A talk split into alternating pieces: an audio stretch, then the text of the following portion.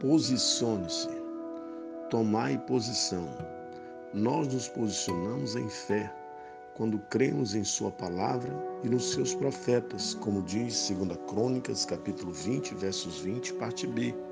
Crede no Senhor vosso Deus e estareis seguros. Crede nos seus profetas e prosperarei.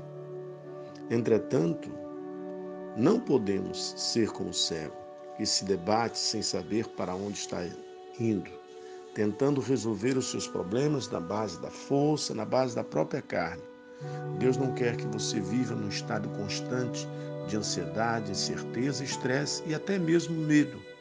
Creia no Senhor, creia nos homens do Senhor. O sofrimento vem quando os filhos de Deus não creem na palavra e nem nos seus profetas. Quando nos posicionamos em fé, vemos a vitória do Senhor em nossa guerra. Portanto, minha palavra é: se posicione hoje em fé. Tu verás o agir de Deus a teu favor, em nome de Jesus. Amém.